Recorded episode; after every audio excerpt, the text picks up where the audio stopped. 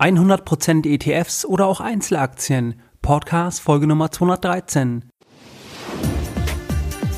Herzlich willkommen bei Geldbildung, der wöchentliche Finanzpodcast zu Themen rund um Börse und Kapitalmarkt. Erst die Bildung über Geld ermöglicht die Bildung von Geld. Es begrüßt dich der Moderator Stefan Obersteller. Herzlich willkommen bei Geldbildung, schön, dass du dabei bist. Bei der heutigen Podcast-Folge möchte ich mich bei meinem Sponsor für diese Folge bedanken, und zwar beim Extra Magazin. Das Extra Magazin, das ist ein Branchenmagazin zum Thema Geldanlage mit ETFs. Das Extra Magazin erscheint zehnmal pro Jahr und ist an vielen Bahnhöfen am Kiosk erhältlich.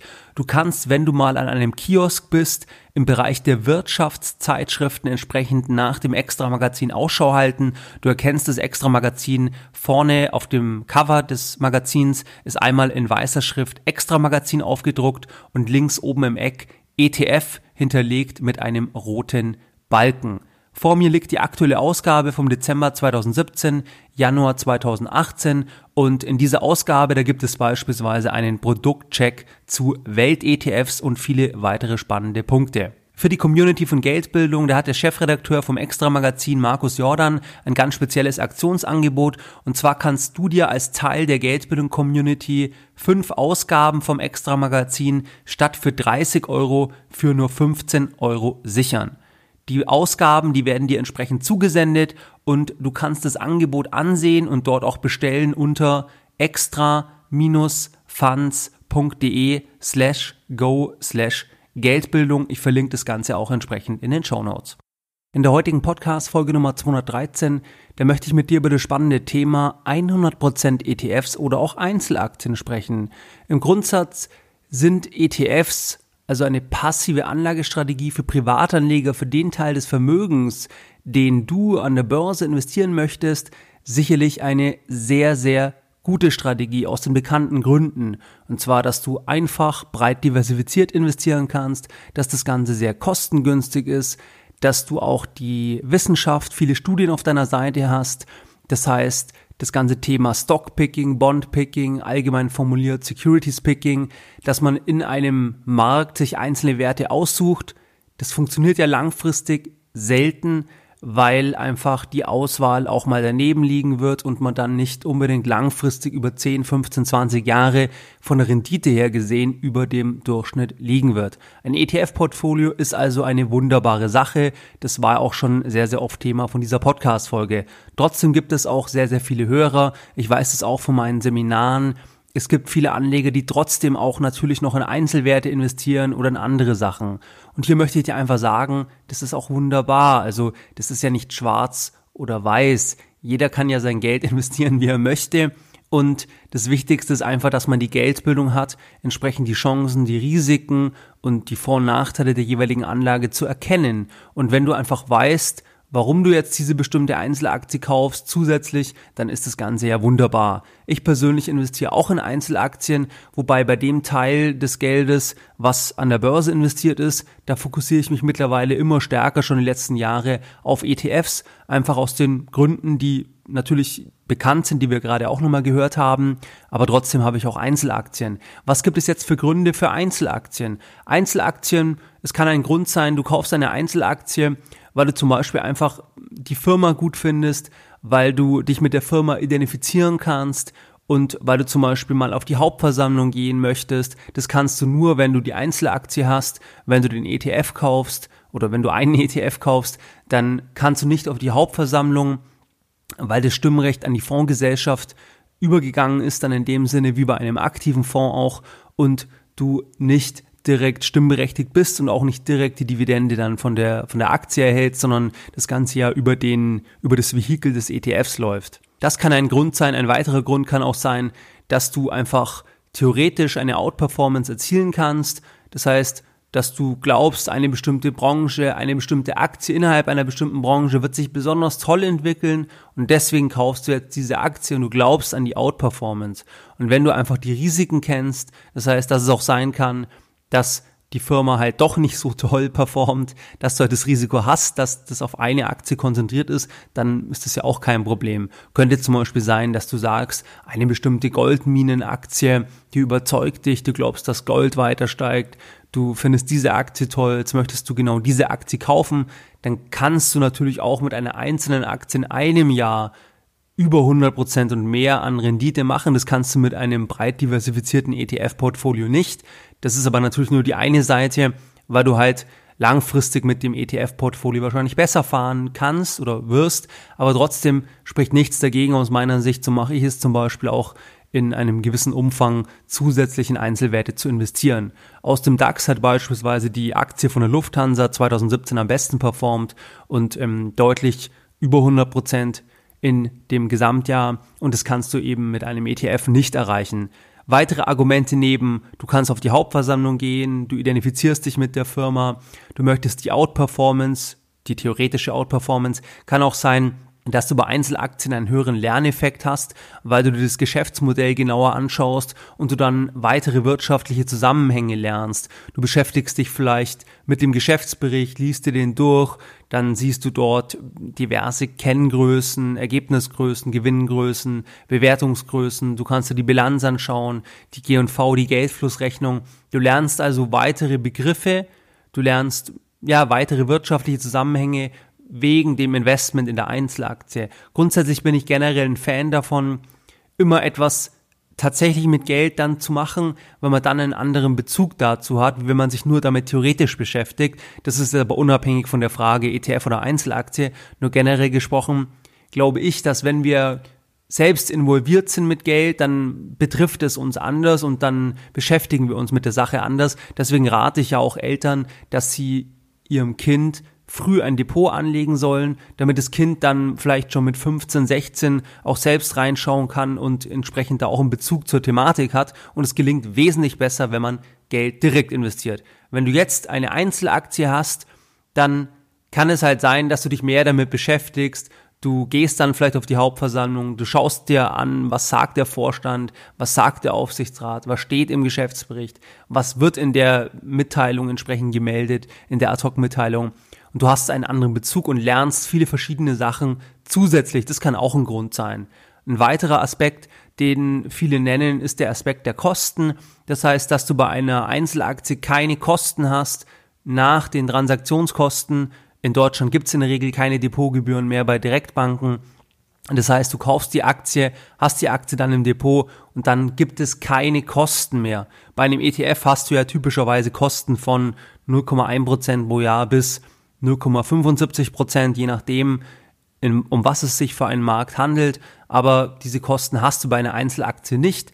Zu diesem Teil, da gibt es auch eine Passage in dem Interview mit Gerd Kommer. Das heißt, das ist auch meine Meinung. Es ist unwahrscheinlich, dass sich das rechnet, also dass man sich die Kosten spart und dadurch langfristig besser fährt. Aber trotzdem kann man natürlich sagen, im ersten Schritt mal, wenn man zum Beispiel 80 Prozent seines Geldes in ETFs investiert hat, 20 Prozent legt man in andere Sachen an, in Einzelwerte oder andere Wertpapiere, dann ist das natürlich ein Argument, dass bei den 20 Prozent dann keine laufenden Kosten in dem Sinne anfallen, wenn es sich um eine Einzelaktie handelt.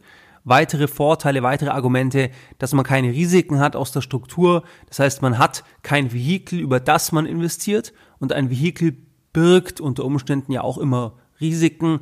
Thema Wertpapierleihe, Thema synthetische ETFs. Das heißt, man hat einfach dieses Vehikel nochmal zwischen sich und dem Zielinvestment, Beispiel deutscher Aktienindex. Wenn du den deutschen Aktienindex kaufst, dann hast du ja die 30 Aktien gemäß der Gewichtung im ETF und zwischen dir und den Aktien steht der ETF, weil du hältst Anteile an dem ETF, an dem Sondervermögen und du hältst nicht direkt die Aktien so gesehen. Und natürlich, wenn der ETF jetzt Wertpapierleihe betreibt oder synthetisch ist, also nicht physisch tatsächlich die Wertpapiere hält, dann kann es unter Umständen Risiken geben, die sich daraus ähm, ergeben. Auch wenn die gering sind, sind es unter Umständen Risiken und das hast du nicht, wenn du direkt investierst.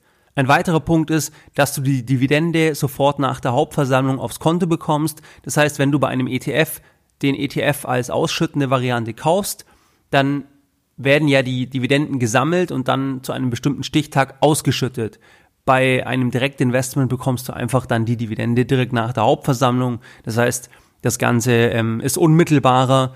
Du hast nicht erst die Cash-Position im ETF und das wird äh, gesammelt, bis dann der Tag kommt, wo es ausgeschüttet wird, zum Beispiel einmal pro Jahr oder quartalsweise. Nein, du bekommst bei einem direkten Kauf der Aktie sofort nach der Hauptversammlung das Geld entsprechend aufs Konto. Wobei, das hatten wir auch schon öfters. Die Dividende per se ist ja kein Qualitätsmerkmal in dem Sinne, weil es erstmal linke Tasche, rechte Tasche ist. Das heißt, die Firma ähm, versteuert den Gewinn, schüttet es an die Anleger aus und dann reduziert sich das Eigenkapital und dementsprechend reflektiert sich das auch im Kurs und das Geld oder die Ausschüttung muss dann auf Anlegerebene nochmal versteuert werden. Das heißt, sogar steuerlich ist eine Dividende erstmal nachteilig. Kommen wir zu einem weiteren Punkt, und zwar der Punkt, dass es Freude bereitet. Ein Investment in Einzelwerte macht Spaß. Für mich ist das jedenfalls auch ein Aspekt, warum ich es mache.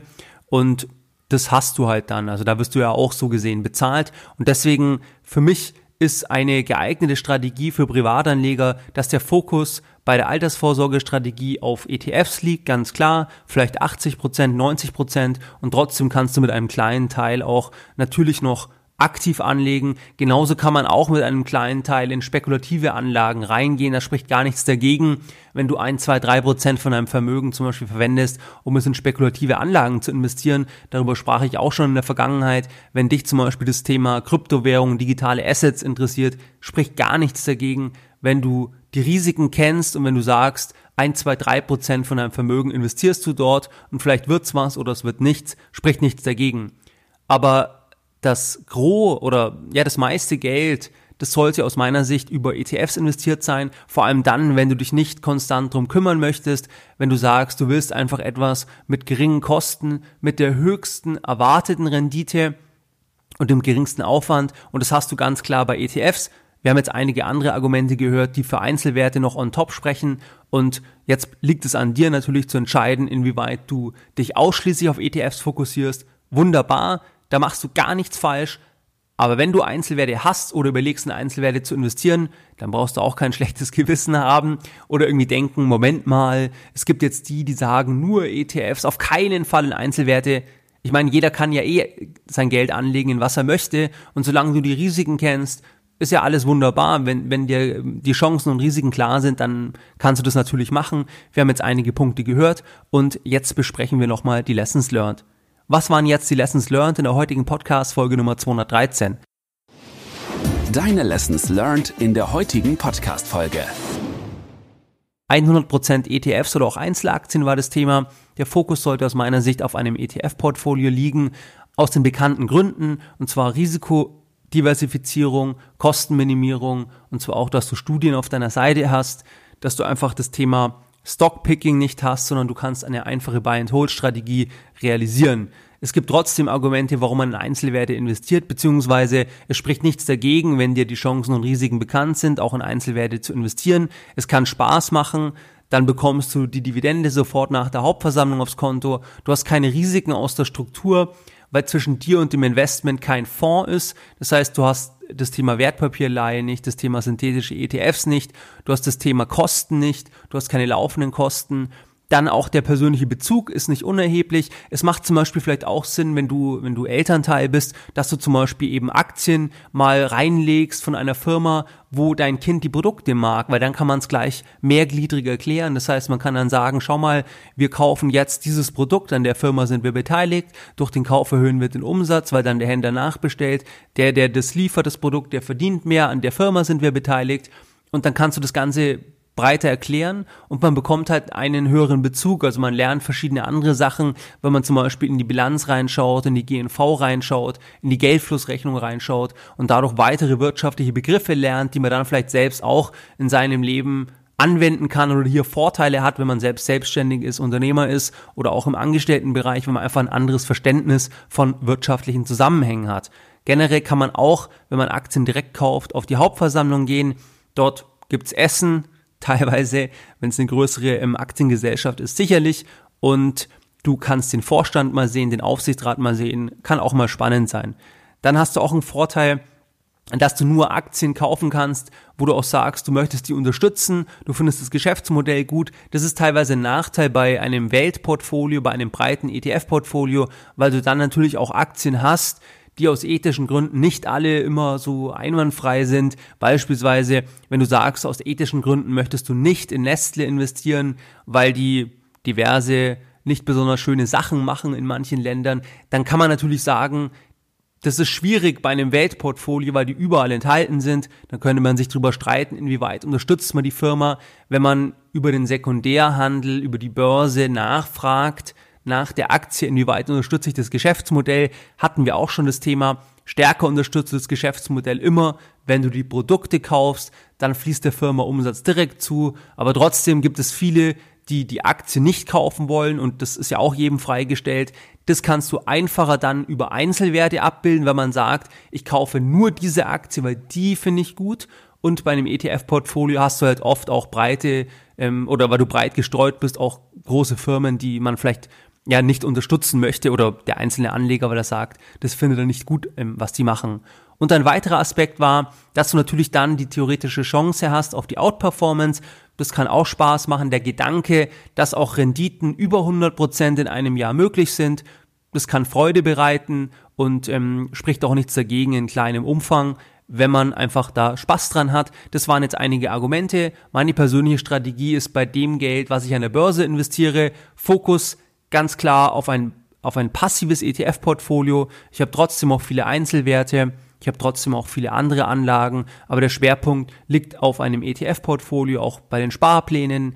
Das ist einfach eine wunderbare Möglichkeit, kostengünstig, breit diversifiziert entsprechend zu investieren und die Wahrscheinlichkeit, dass ich am besten fahre, ist sehr, sehr hoch. Trotzdem, wir hatten heute einige Gründe, kann es auch Sinn machen, wenn es nur aus Freude ist, zusätzlich noch in Einzelwerte zu investieren. Wie du es gewohnt bist, möchte ich auch die heutige Podcast-Folge wieder mit einem Zitat beenden und heute ein Zitat von Arthur Schopenhauer. Der Reichtum gleicht dem Seewasser. Je mehr man davon trinkt, desto durstiger wird man. Mehr Informationen zu Themen rund um Börse und Kapitalmarkt findest du unter www.geldbildung.de. Und immer daran denken, Bildung hat die beste Rendite.